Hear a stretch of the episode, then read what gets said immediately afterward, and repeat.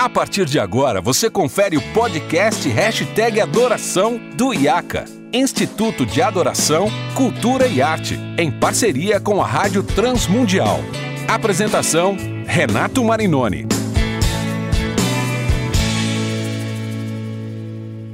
Olá, seja muito bem-vindo. Estamos começando mais um episódio do Hashtag Adoração. Você já sabe, eu sou Renato Marinoni e esse é o podcast produzido pela Rádio Transmundial e pelo IAC, Instituto de Adoração, Cultura e Arte. E hoje eu tenho a alegria de receber mais uma vez o meu querido amigo Estênio Março. Estamos falando sobre a necessidade de estudarmos e pensarmos sobre composições bíblicas e que edificam a igreja. O Estênio tem uma enorme bagagem, uma linda jornada e muita propriedade para falar sobre esse assunto. E como eu disse no fechamento do último episódio, já já vamos receber mais um convidado surpresa especial. Mas, Stênio, eu quero te perguntar: muitas vezes as pessoas já começam a compor pensando em fazer sucesso, compor um hit, ser um grande artista, reconhecido no Brasil, no mundo. E como você encara isso e como você trabalha isso no seu curso? É feito de uma maneira e com uma linguagem, com uma intenção de fazer com que os alunos, porque desde a primeira aula já há lições para fazer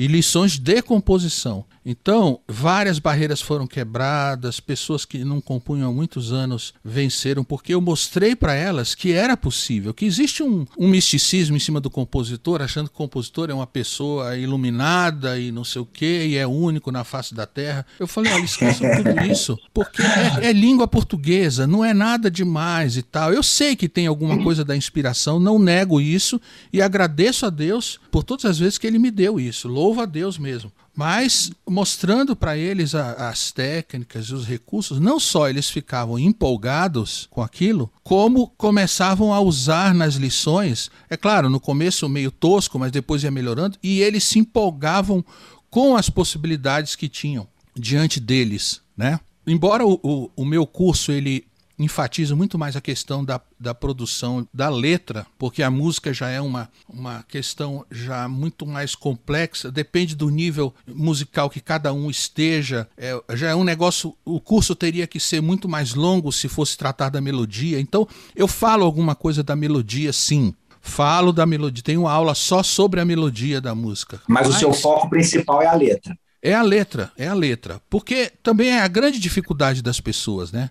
É. Você pode ver, qualquer pessoa cantarola alguma coisa, faz um negocinho, mas aí quando chega na letra já a pessoa bloqueia, né? É. Então as pessoas ficam empolgadas porque elas nunca foram desafiadas. Aliás, elas foram desestimuladas, né? Porque os compositores sempre falam, ah, e Deus me falou isso, e Deus fez isso, e não sei o que, como se realmente fosse um processo muito místico, né? Quase que de Como se descesse pronta a música, né? Esther? É, exatamente. Como se caísse pronta, assim. Exatamente. Aí eu desmistifiquei tudo isso, eu falei, olha, não, você tem que ter um depósito na sua alma de conhecimentos, conhecimento da língua, de leitura, de conhecimento das técnicas. E isso não é uma coisa para agora, é uma coisa que leva anos. Você, para ser um compositor, é, é uma vida toda dedicada. Não pense que dois, três, quatro anos você vai virar um compositor. Isso aí é um trabalho de uma vida toda. E, e tudo que você estudar, conhecer, ler, isso vai indo para aquele depósito de conhecimento. De maneira que quando você vai compor uma música, você não vai ter que ficar ali se matando, perguntando o que, que eu vou dizer sobre esse assunto. Não, você já tem um, um depósito, você vai tirando dali. Naturalmente, a, a, sua mente, né, o computador, que é a mente de cada um de nós, vai procurando a palavra, a frase, a maneira de dizer, e tem a bênção de Deus em cima disso tudo, sim, porque é dele que vem toda a sabedoria, todo o conhecimento. Então, é correto nós orarmos pedindo que Deus abençoe nosso trabalho de composição, é sim. Não que Deus vá mandar a música pronta, mas ele pode facilitar os acessos né, que esse computador, que é a nossa mente, vai ter aos arquivos. Então, o meu curso, eu, eu diria assim, ele tem sim uma parte prática muito evidente e eu corrijo as, as lições pessoalmente converso com os alunos sobre o resultado das lições, mas é um curso de praticamente de conceitos, grandes conceitos sobre a composição e principalmente o conceito em relação ao motivo. Por que você quer ser compositor? Por que compor? Qual a razão de tudo isso? Apontando sempre que é Cristo tudo é a partir de Cristo, por Cristo e para Cristo. Então isso também dá uma, um ânimo muito grande, né? Uma coisa também que no meu curso eu enfatizo é o seguinte: não pense em ser um artista, não pense em gravar CD, não pense em ser conhecido. Isso acontecerá se Deus quiser. O que que você tem que pensar como compositor? Como compositor, eu tenho que pensar o seguinte: em começar a fazer canções para o grupo infantil da minha igreja, para as crianças da minha igreja. Como compositor, eu tenho que pensar em fazer canções para os jovens da minha igreja, em suprir o louvor da minha igreja com canções bíblicas. Em outras palavras, porque hoje em dia tudo em relação à música e composição está associado à grandeza, à mídia, à gravação. Isso é uma deturpação. O dom que Deus dá para os seus em matéria de música é para servir o corpo, como todos os outros dons. Mas hoje em dia o jovem, desde o começo, ele já é estimulado a pensar em gravar CD, a ser conhecido e tal. E nunca ninguém fala o seguinte: pense em servir o seu pequeno grupo. Pense em fazer canções bíblicas e belas para o seu grupo de oração. Comece aí. Não, não queira fazer mais nada além disso, de servir a sua igreja com canções bíblicas. O restante, se tiver que acontecer, Deus vai fazer acontecer. E isso tira um peso muito grande das pessoas, porque desde o começo as pessoas são cobradas a fazer um hit que vai estourar no Brasil inteiro, e isso é um, é um peso insuportável. Isso tira muitos compositores da carreira, que eles pensam, não, nunca vou fazer. É, e até poderia ter feito, mas começou já de uma maneira equivocada. Você está falando aí dessa situação, eu estou lembrando aqui, inclusive, de uma composição, de uma música recém-lançada pelo Canto Verbo, de um amigo recente, que até entrevistei aqui para o programa também, o André Costa, e ele fala uma, na última música que ele lançou, a música chama Vida Comum, e aí ele cita Chesterton, e ele diz: uma mulher comum, os seus filhos comuns, e aí ele diz que grande milagre, né? A gente perdeu essa perspectiva da vida ordinária, da vida comum, né, Estênio? Isso. E aí fica com esse sonho de grandeza, e eu concordo. Quantas vezes nós somos afetados por isso, né? Olha, você tem que ter multidão, você tem que ser um influencer, você tem que produzir para um hit. E, e, legal isso, né? Esse detox que você faz aí com a galera, ó, vamos compor para a igreja, para abençoar o corpo, para. E aí, Estênio, você falou um negócio que eu queria já emendar na pergunta aqui no seu comentário, que você está falando de servir o corpo. E você anteriormente disse que as suas músicas, a maioria delas, claro, não é uma música fácil de cantar, nem melodicamente, nem na letra, mas ela serve à igreja de um outro jeito, né? Você promove ali não necessariamente um canto congregacional com as suas canções, mas você promove um, um momento de reflexão, de contemplação, de inspiração, e isso também é servir à igreja, né? Como é que você enxerga isso na sua vida, no seu ministério? Então, essa pergunta eu me fiz há alguns anos atrás e a resposta que eu dou a ela é a única razão que justifica o meu ministério da minha esposa de ir de igreja em igreja cantando e vivendo desse ministério. É que o tipo de ministério musical que Deus me deu é de pedagogia cristã, é do ensino da palavra através da música, não é? Fantástico. Porque, de fato, o ideal no culto cristão é o canto de toda a congregação. O que que justifica eu ir à frente de uma igreja, tomar tempo num culto, não é? Porque eu não estou ali para me apresentar, eu não estou ali para querer ser mais do que ninguém. Então, eu cheguei a essa conclusão. É porque o que eu tenho, o que Deus me deu para ensinar a igreja através das minhas canções é o que justifica o meu ministério. E eu sei que eu tenho coisas para ensinar. Eu sei que Deus tem me dado a graça de compor canções bíblicas e eu sei da importância disso para a igreja. E todo o ministério que a gente vem realizando esses anos todos é em relação a isso, é, é ensinar a igreja, é mostrar à igreja, não é, o que é o verdadeiro evangelho, o que é a obra de Cristo, quem é a pessoa de Deus, esses temas bem importantes. Agora outra coisa também, Marinone, é o seguinte, Houve uma deturpação de 30 anos para cá que foi feita pelas gravadoras, pela, pela mídia chamada gospel, né? Que é de uma mudança sobre o conceito de música de adoração. Porque antes da década de 90, por exemplo, você via pessoas muito simples do interior, nossos avós, por exemplo, cantavam to todos os hinos do, dos inários, né, das várias denominações, e ali há hinos dificílimos. Mas eles nunca falavam, ah, que música difícil, não sei o que, não. Eles aprendiam e aprendiam a letra. Então, essa palavra, ah, música difícil, nunca esteve no vocabulário da igreja. A igreja sempre aprendeu e aprendia coisas difíceis e cantava. E era uma geração semi-analfabeta dos nossos avós. O que aconteceu? O nível musical foi caindo, o nível cultural foi caindo no país, né? E, e de maneira que, e eu acho que alguns compositores que, que começaram a compor esse tipo de música comunitária, comunitária, música congregacional, também as suas músicas eram um pouquinho fracas, né, no sentido da, da estética, mas eles conseguiram dizer para a igreja o seguinte, que essa é a música ideal de adoração, que é a música do culto, que é essa música bem simplesinha, que é essa música que não diz nada, que, que isso é, não é? A verdadeira música de adoração. Então, a igreja acreditou nisso. Então, uma música que passou de três, quatro notas, as pessoas dizem, ah, não, isso é difícil e tal. Eu já encontrei igrejas muito simples, em lugares distantes, que cantavam como cântico congregacional, por exemplo, o CD Canções à Meia-Noite inteirinho. O que acontece? Esse atual modelo de música congregacional é um equívoco. Não, a gente pode cantar coisas mais elaboradas, sim. Só que os músicos são preguiçosos porque não querem mais gastar tempo aprendendo uma canção. Eles querem ir na internet pegar três, quatro notas e já resolver o assunto. Então, eu concordo que as minhas músicas não são congregacionais em parte, mas eu te digo o seguinte: em cada CD meu, você pode encontrar duas ou três canções que qualquer igreja cantaria tranquilamente como canção congregacional. Mas é um equívoco. Nós estamos aí com o pastor Ademar, é isso? Ah, isso que eu ia falar, Esther. Chegou aqui uma, um convidado ah, que entende rapaz, um pouquinho, entende um pouquinho de composição. Ele, coitado, é, tá começando na carreira, ele tá começando agora. conselhos. Estamos recebendo aqui também meu querido mestre, amigo, pastor Ademar de Campos. Dema, seja muito bem-vindo. O Stênio está falando aqui um negócio que eu acho que você concorda. Eu, eu sou meio suspeito, né, sobre esse tema, porque a escola de onde eu vim, né, lá de trás, me ensinou sobre essa coisa, esse achar esse equilíbrio, né, entre o simples e o um pouco mais, sei lá, melhor elaborado, né. Minha convivência com Vencedores por Cristo, quando eu fiz parte de uma equipe em 1980, foi uma equipe que eu fiz parte. Né? Eu venho dessa realidade, desse contexto, dessa história, né, desse acervo, né, de, de da coisa bem feita, né. O meu contato com Guilherme, Nelson, João, Camargo, né, o próprio Edilson, né, Botelho, Pena que eu não conhecia o Estênio antes, né? Porque senão a gente ia fazer umas dobradinhas aí. Gerson Ortega, então, essa sempre é a minha. Essa, é, sempre é tempo. Essa, então, essa é a minha escola, essa é a minha, essa é a minha, meu genes, né? Meu DNA tá nisso aí. E, embora eu tenha algumas coisas que são bem simples, né? Como músicas que a gente canta aí, tem outras também que não são congregacionais, né? E que a gente chamava de o lado B do, do LP na época, né? Hum, que eram músicas assim mais de, de mensagem, mais de comunicar, transmitir alguma coisa. Então, eu acho que o equilíbrio é muito saudável, né? Nem tanto aqui, nem tanto ali.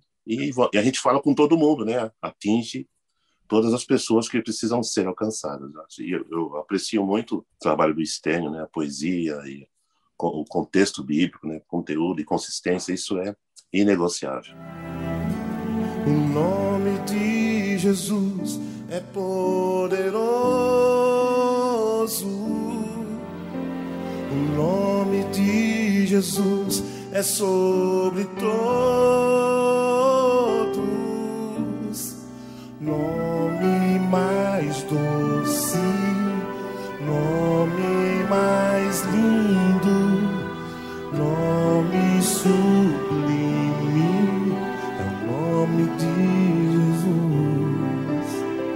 Dema, e é interessante que eu estava falando com o Stênio, o Stênio, eu chamei vocês dois porque o Stênio começou um curso de composição online também, e você também. E aí eu estava falando com o Stênio, né? Que maravilha vocês dedicar. O Stênio estava contando a experiência dele, que ele né, ficou um período de crise, pensando como é que eu vou colocar isso, porque às vezes a, a, a composição é muito inspira, inspirativa, muito pessoal. E você também topou esse desafio, né? Essa quarentena produziu coisas boas. Você também topou esse desafio, foi para a internet, aquele processo de fazer live, de fazer lançamento, de preparar. E como é que foi essa, esse processo para você, Dema? E como é que tem sido o resultado disso, o feedback disso? Investir em novos compositores, colocar ali a sua, a sua pedagogia, o seu coração, como é que tem sido isso para você também? O Stênio já contou para a gente um pouco, eu queria que você contasse da sua experiência. Essa experiência foi muito positiva, muito gratificante, muito, muito construtiva, que aconteceu de tudo, né? A carga principal que eu tinha é de passar um conceito de composição com consistência, coerência e conteúdo bíblico, porque eu, me dói o coração, acho que o Stênio também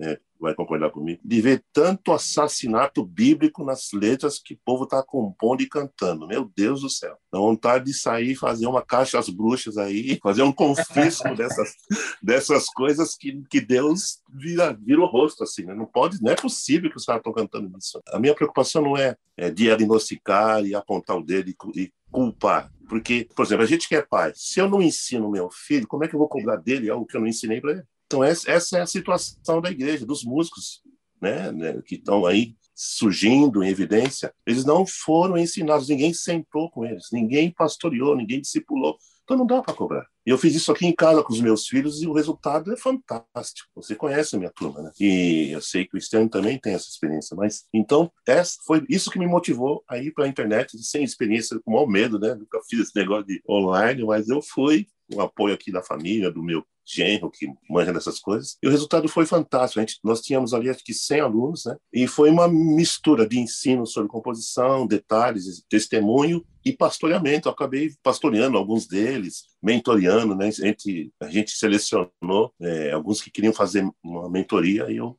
fiz esse trabalho individual com eles também, então, e eles apresentaram algumas com os resultados das composições deles, e eu ia dando uma orientada aqui ali e tal. Então, foi muito, muito legal, muito legal. Tanto que eu vou dar uma, uma sequência nesse trabalho, né, para tentar trazer esse pessoal se conscientizarem de que a Bíblia é a melhor, melhor fonte de inspiração, de criatividade, de capacidade. Eu tenho mais ou menos 70 textos bíblicos musicados, né? Então, eu, eu fico hoje mesmo estava cantando aqui, alegrai-vos sempre, sempre sempre no Senhor de Filipenses, né? Fazia tempo que eu não cantava. E oh, essa é fui, foi tão gostoso assim, sabe? Fui edificado. A palavra edifica, né? É isso. Ô, Estênio, o Ademar chegou agora aqui na nossa. Ele estava num outro compromisso, e graças a Deus, Dema, obrigado por você ter entrado aqui na gravação. E ele falou basicamente o que você falou antes, né, Estênio? Que coisa impressionante. É, o mesmo, a mesma perspectiva, o mesmo coração, né? Pois é, e eu, eu não sabia que o Ademar tinha, tinha esse curso também, e fiquei muito contente. E vou, uhum. e vou agora citar também que você está fazendo esse trabalho, porque porque eu achava que eu era o único. mas assim, mas não, eu achava que eu era o único, mas não achava isso bom. Eu sempre torcia assim, eu sempre falei, é, tomara que mais pessoas façam isso também, porque uma das coisas que me convenceu a uhum. tomar essa essa decisão foi exatamente isso. Há muitos anos eu venho criticando a música gospel. Há muitos anos. Uhum. E eu não sou assim tão manso como, como o Ademar, né? Eu, eu, eu até algumas vezes fui um pouco agressivo Uhum. Porque eu ficava muito indignado com as coisas. Mas isso mais na juventude também. Mas de fato, se alguém chegasse para mim até alguns meses atrás e perguntasse: "Olha, eu, eu sei que você vem, você vem criticando, você vem apontando, você vem mostrando que os erros e tal, mas é, o que que você tem feito realmente de prático? Você já você tem colocado alguém no, no seu lugar? Você tem feito algum discípulo?" A minha resposta seria: "Não, nunca fiz". E realmente, né? A, até porque a crítica que eu sempre venho fazendo, ela surtiu, se ela surtiu algum efeito, eu não sei, sabe? Mas, graças a Deus, agora eu, eu vou poder dizer, não, eu, eu fiz alguma coisa, e essa alguma coisa é essa. É discípulos, não discípulos que componham no, no mesmo estilo, não é isso. Uhum. Mas é nesse sentido, é de mostrar, principalmente isso que o Ademar falou, que a maior fonte de composição é a Bíblia. o compositor cristão, ele é exatamente esse. Ele é, ele é um compositor diferenciado porque ele tem esse compromisso. Ele tem um Amém. compromisso de fazer da sua arte um veículo da sua fé. É isso. E, e, e para isso, ele não, é, não basta ser apenas um artista, mas ele tem que ser um conhecedor profundo do livro, do livro, da teologia do livro, de tudo que se refere ao livro e ao Deus do livro, para poder ensinar né, com conhecimento de causa. Eu acho que ficou muito claro aqui no nosso papo essa preocupação de vocês de compartilhar o coração de vocês, né, de compartilhar aquilo, esse, esse amor pela igreja, o amor pela palavra. O Stênio estava falando aqui antes, o zelo para compor, o cuidado para fazer, porque está fazendo para Deus e para a glória de Deus. Isso é muito legal. E aí eu queria só que vocês falassem, Stênio primeiro, depois o Ademar, sobre como que como é que são os, os projetos agora para para próximas turmas, como é que o pessoal participa, como é que o pessoal consegue participar desse curso de vocês e acompanhar, como é que, como é que funciona, Stênio? Bem, para participar, lá no meu Instagram tem, tem algumas informações, é só a pessoa ir lá, né, arroba Estênio Márcios. É, fora isso, toda quarta-feira às 20 horas eu dou uma, alguma aula avulsa sobre, sobre música, sobre composição. Toda quarta Uma aula aberta. É, uma aula aberta. É. Ok, agora, para encerrar mesmo, eu só queria retomar duas coisinhas. A primeira era, era sobre o fato de que compor para o nosso grupo local, para a igreja local, pode parecer uma coisa simples, mas na verdade é a coisa mais abençoadora e mais rica que alguém poderia fazer, porque você está ali abençoando o corpo de Cristo, você está ajudando pessoas por quem Cristo morreu e não existe gente mais importante do que essas uhum. e não existe um trabalho mais digno do que esse de você servir ao seu irmão. Então isso, longe de ser uma, uma coisa simples, é uma coisa na verdade profunda e muitíssimo abençoadora. E a outra foi sobre alguma coisa que o Ademar falou sobre os compositores que envelhecem, né? É, eu, eu, eu tenho visto as duas coisas acontecerem. Eu tenho visto que compositores que, que já começaram com essa coisa de, de serem famosos e tal na mídia, quando a idade vai chegando, eles vão terminando seus dias frustrados. Por quê? Porque não são mais o alvo da atenção, certo? Eles, eles terminam o seu ministério tristes, talvez muitos anos antes tenham parado de compor, poderiam continuar compondo, mas saíram de cena. Por quê? Porque as novas gerações vêm mesmo. Isso é uma coisa que vai acontecer com todos nós. Então, que a gente tem que estar preparado para essa coisa. Mas se a gente já começou na simplicidade e já começou pensando, não, isso é para Deus, então a gente pode terminar também na simplicidade e sabendo isso. De fato, não seremos o alvo das atenções por toda a vida. De fato, a coisa vai caindo, vai diminuindo, principalmente com a idade. Isso não é problema nenhum, isso é natural, isso acontece com, com todo mundo, em todas as profissões. Mas que o compositor que se preocupou com a glória de Deus e, e a compor na palavra de Deus, vai saber o seguinte: bem, aquilo que Deus me permitiu fazer foi bênção. Eu, eu fui relevante na minha geração. Então eu vou aqui dando lugar para os próximos, eu vou ensinando né, o que eu puder. Mas é bom que haja essa renovação. E isso vai acontecer mesmo, mas não tem problema nenhum. O importante é que Cristo continue sendo o centro, né? Que palavra abençoada. Antes do Ademar falar, eu só quero você falando isso, ainda lembrei aqui, lá em 2004, eu acho, eu estava começando no seminário lá em Belo Horizonte, eu estava lá no Integrity com o Ademar dando aula, o Azaf, e eu lembro que o Azaf, uma hora, pegou e falou assim: todos nós vamos passar por esse, se Deus permitir, a gente está no topo da onda aí do, da atenção, do, mas isso uma hora vai passar. Ele falou para mim, para o Ademar, a gente já esteve no topo, já passamos. Aí ele olhou para Ana Paula e falou assim, na época, né, o Diante do Trono estava no auge, no auge, no auge. Ele falou, para você também vai passar, mas ele falou, isso não importa, a gente continua, a gente permanece, a gente continua fazendo a obra de Deus. E realmente, o topo por diante do trono passou. Hoje tem outros, tem Gabriel Guedes, tem Gabriela Rocha, e vai passar para eles. E isso, assim, aquilo na época eu tinha 19 anos, aquilo me tocou de uma forma poderosa e foi uma lição assim maravilhosa.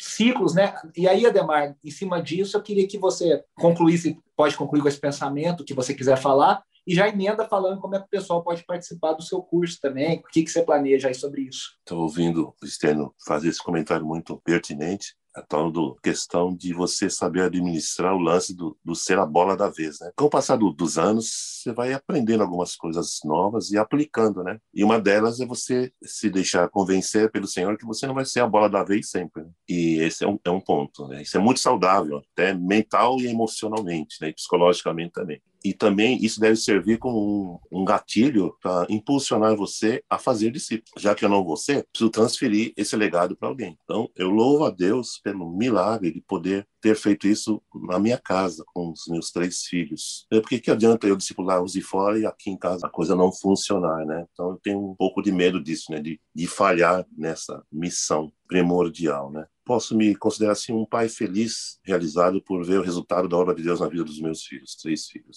Dois são casados e tem um solteiro.